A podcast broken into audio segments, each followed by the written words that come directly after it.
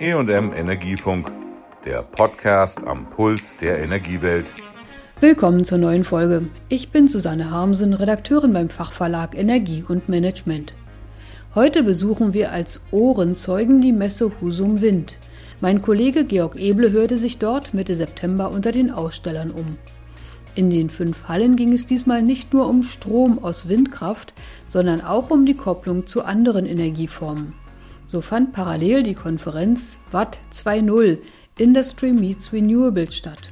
Hier wurden Partnerschaften der erneuerbaren Energien mit der Industrie besprochen und auch die Wandlung und damit Speicherung von grünem Strom in Wasserstoff war erstmals Thema.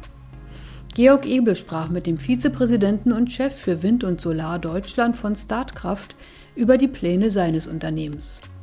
Aktuell habe man gerade Bestandsanlagen mit einer Leistung von gut 300 Megawatt zugekauft, berichtete Klaus Obanke. Vor anderthalb Jahren ist uns schon ein ähnlicher Deal gelungen. Da haben wir ebenfalls ein Portfolio von insgesamt etwas über 300 MW Windkraftanlagen in Deutschland übernommen. Jetzt kürzlich das Deutschlandgeschäft der Breeze 2 mit einer ähnlichen Portfoliogröße, sodass wir jetzt insgesamt etwas über 600 MW Windkraftanlagen in Deutschland betreiben. Viele der Standorte sind repowering-fähig und das ist auch genau das, was uns an diesem Portfolio interessiert hat. Wir möchten oder sind dabei, unser Projektentwicklungsgeschäft Wind in Deutschland sehr stark auszubauen. Wir, wir wachsen eigentlich seit drei Jahren so stark wie wir können und diese Transaktion war ein weiterer wichtiger Schritt für uns, hin zu einer kritischen Größe und hin dazu, einer der größten Projektentwickler in Deutschland zu werden. Über wie viel MW in der Projektierung reden wir da? In der Projektentwicklung verfügen wir über eine Pipeline von mehreren tausend Megawatt, wovon ungefähr 1000 äh, Megawatt an Windprojekten bereits Status Land gesichert haben. Dazu kommen 800 MW PV-Projekte, ebenfalls landgesichert und durch unsere neu erworbenen Repowering-Möglichkeiten wird die Pipeline jetzt in den nächsten Monaten und Jahren noch mal sehr stark wachsen. 1000 MW Wind onshore zusätzlich. Da kann man ja eigentlich fast sagen, Stadtkraft hat einen maßgeblichen Anteil am Zubau. Ja, absolut. Das ist auch unser Ziel. Stadtkraft hat sich insgesamt strategisch in Europa das Ziel gesetzt, mittelfristig zu den zehn größten Projektentwicklungsunternehmen im Wind- und Solarbereich zu gehören. Für Deutschland bedeutet das, dass wir ungefähr einen Status erreichen wollen, dass wir jedes Jahr so 10 bis 15 Projekte ans Netz bringen, in MW ausgedrückt, vielleicht so 300 bis 500 MW. Das wollen wir definitiv bis Ende der Dekade erreichen. Wie ist Stadtkraft positioniert, was Hybridparks aus PV und Wind, angeht und Speichergeschäft steht auf Ihrer Visitenkarte.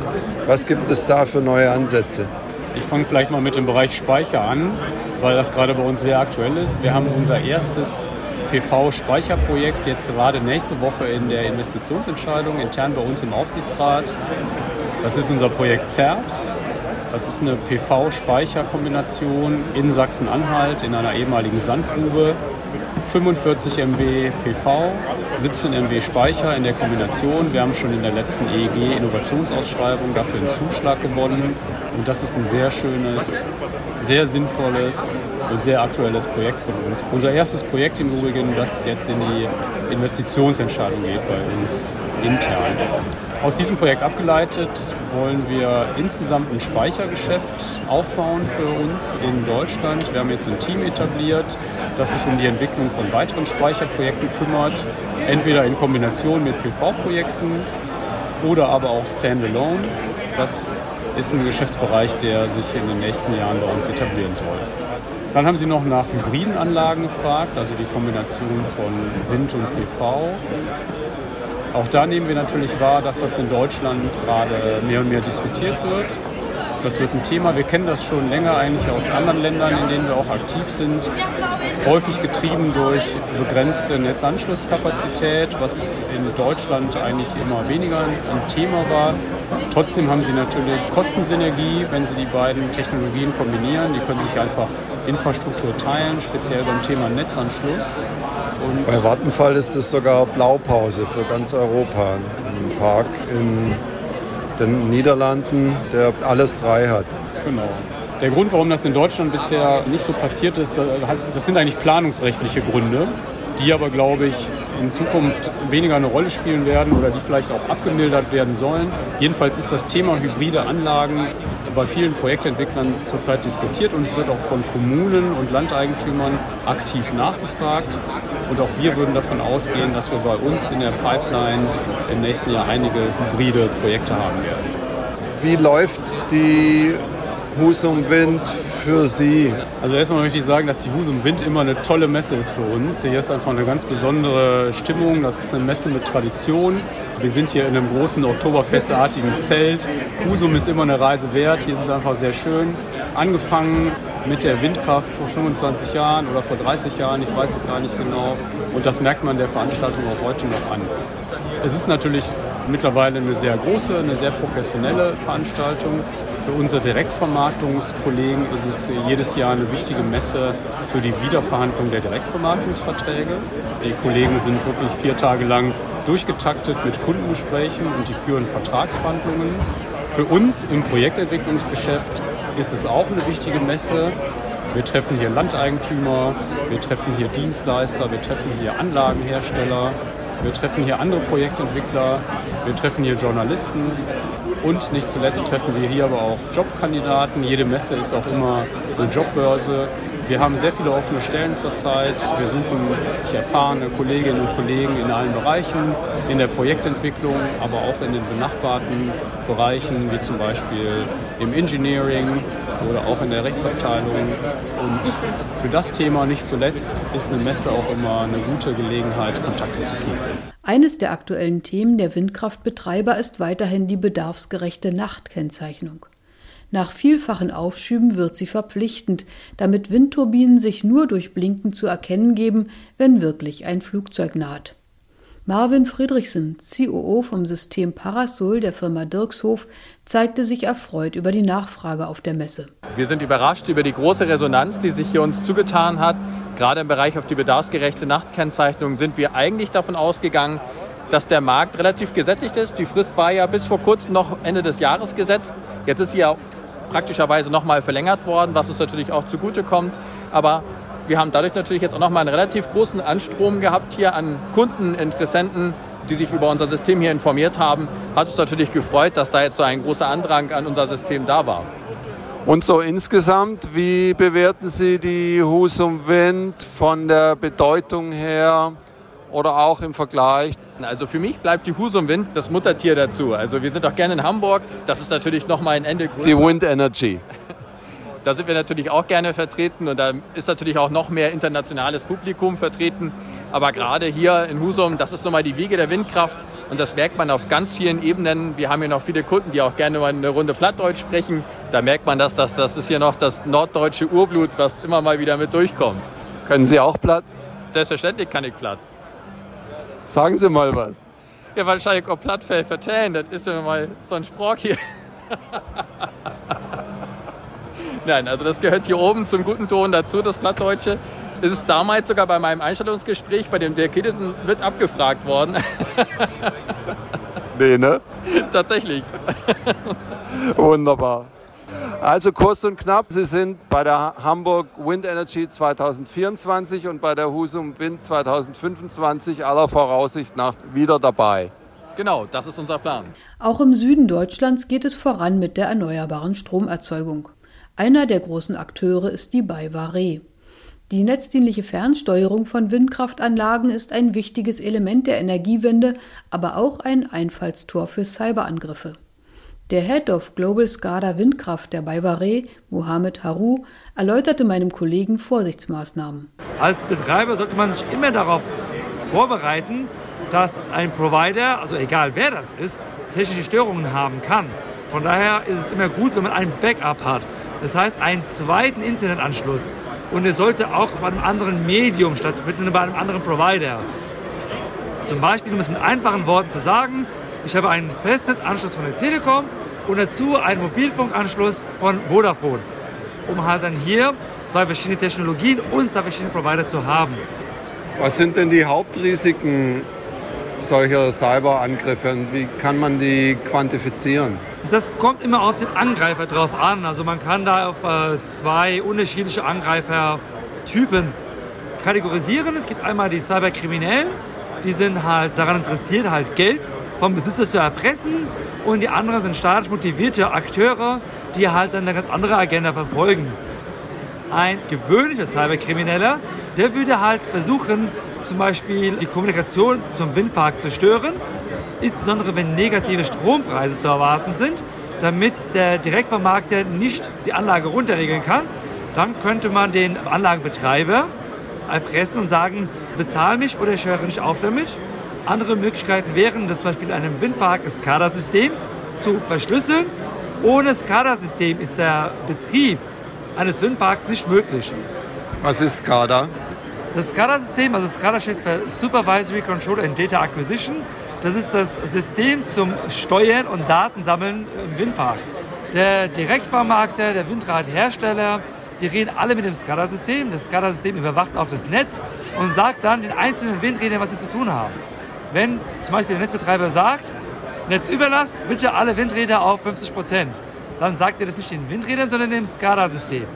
Und das SCADA-System gibt diesen Befehl in die einzelnen Windräder weiter oder sagt einfach, okay, ich habe vier Windräder im Park, zwei schalte ich aus, zwei dürfen laufen und so kriege ich dann auch die Leistungsreduzierung in unserem Beispiel der 50 Prozent hin.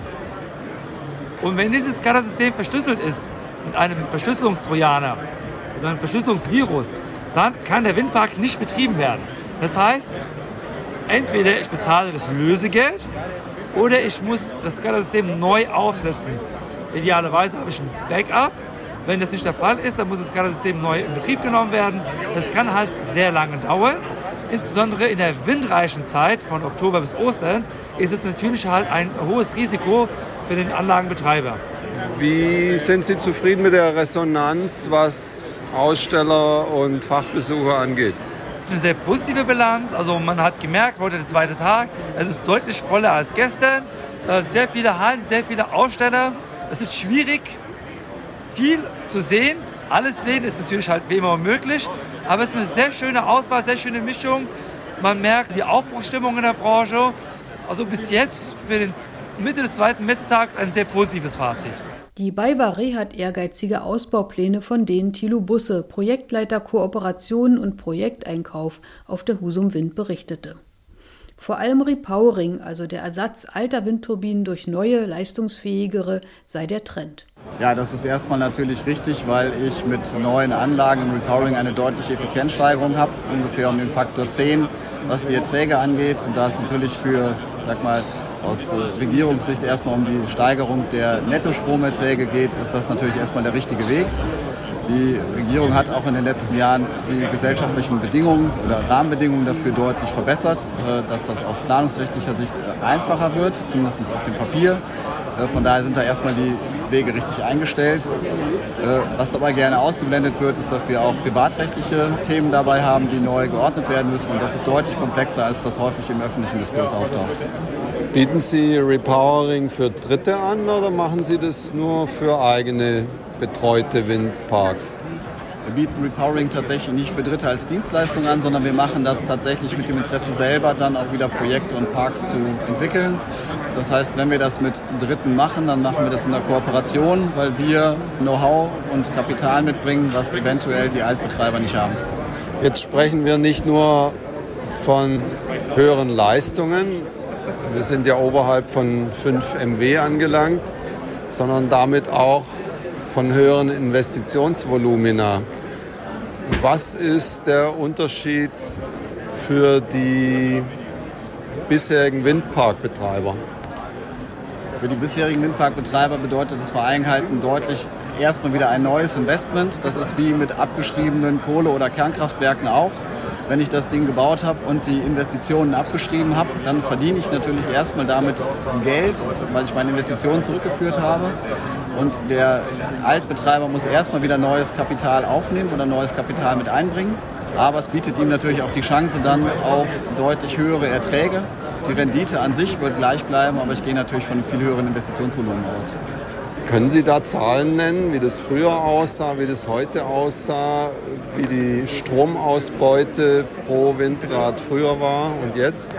Das mit der Stromausbeute ist noch relativ einfach. Also ich habe tatsächlich ungefähr den Faktor 10, wenn ich früher bei den älteren Anlagen, die jetzt so aus der EEG-Vergütung rausfallen, Stromerlöse oder Erträge von ungefähr einer Million bis 1,5 Millionen Kilowattstunden habe, lande ich bei den neuen Anlagen irgendwo netto zwischen 13 und 15 Millionen Kilowattstunden. Also da habe ich tatsächlich ungefähr einen Faktor 10 bis sogar noch etwas mehr drin. Bei den Investments ist es deutlich schwieriger, weil das sehr parkspezifisch ist. Das heißt, ich muss natürlich gucken, wo errichte ich den Park? Errichte ich den in Norddeutschland, in einer Region, wo sehr viel Wind weht, was wirtschaftlich immer erstmal interessantere Standorte sind? Oder errichte ich den Park irgendwo in Süddeutschland bei eher suboptimalen Windbedingungen? Und da ist natürlich die Spannbreite tatsächlich der wirtschaftlichen Rahmenbedingungen sehr, sehr unterschiedlich. Von daher kann man da nicht so einfach Zahlen nennen, wie das beim Ertrag möglich ist. Und auch beim Ertrag muss ich natürlich genau darauf gucken, wo ich die Anlage errichte. Wenn ich eine Anlage irgendwo, ich sag mal in Bayern habe, was nicht die stärksten Windstandorte sind, und den mit einem Standort in Schleswig-Holstein vergleiche, dann werde ich tatsächlich auch da die Ertragssteigerung natürlich in unterschiedlichem Maße sehen. Letzte Frage, steigen auch die Pachten pro Leistung? Ja, auch die Pachten steigen natürlich. Die Erwartungshaltung der Grundstückseigentümer ist nicht zuletzt durch auch eine etwas höhere Professionalisierung bei den Grundstückseigentümern und dem Pachtvertragswesen deutlich größer geworden. Und natürlich hat das im Nachgang auch eine Erhöhung der Pachten mit sich gezogen. Und am Ende muss man natürlich sagen, ist bei den neuen Investitionen, ich verdiene mehr mit den Anlagen, also kann ich am Ende auch etwas mehr verteilen. Aber das ist in den Proportionen ungefähr ähnlich wie bei früheren Projekten auch. Vielleicht als letzte Bemerkung dazu, die Flächen unter den Windparks sind halt am Ende ein kostbares Gut für den Entwickler, weil nur da kann er seine Anlagen errichten und nicht alle Flächen sind geeignet. Und das treibt natürlich am Ende auch manchmal die Preise für Pachten nach oben, weil wenn ich etwas habe, was viele haben wollen, nämlich viele Entwickler oder viele Projektierer, dann bin ich auch in der Lage, höhere Pachtpreise durchzusetzen. Das waren die Eindrücke von der Husum Windmesse 2023, die mein Kollege Georg Eble eingefangen hat. Die nächste Windmesse folgt im kommenden Jahr vom 24. bis 27. September mit der Windenergy Hamburg. Die Husum Wind ist turnusgemäß in zwei Jahren für den 16. bis 19. September 2025 angesetzt. Tschüss, sagt Susanne Harmsen. Das war der EM Energiefunk. Bleiben Sie voller Spannung.